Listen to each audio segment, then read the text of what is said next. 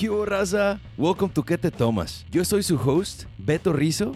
Let me tell you a little bit about what we do here. Este es un show dedicado a resaltar la cultura inmigrante latina and our impact in the US and the world. This podcast is a place to share immigrant and first gen stories of success, growth, realization, and why not, also failures. Aquí también exploramos la idea de identidad to try and figure out quién carajos somos, and also discover a deeper love for who we are. We also cover otros temas importantes para nuestra gente, like money, culture, mental health y bueno, lo del diario. Like Immigrants, este show no tiene un lenguaje oficial.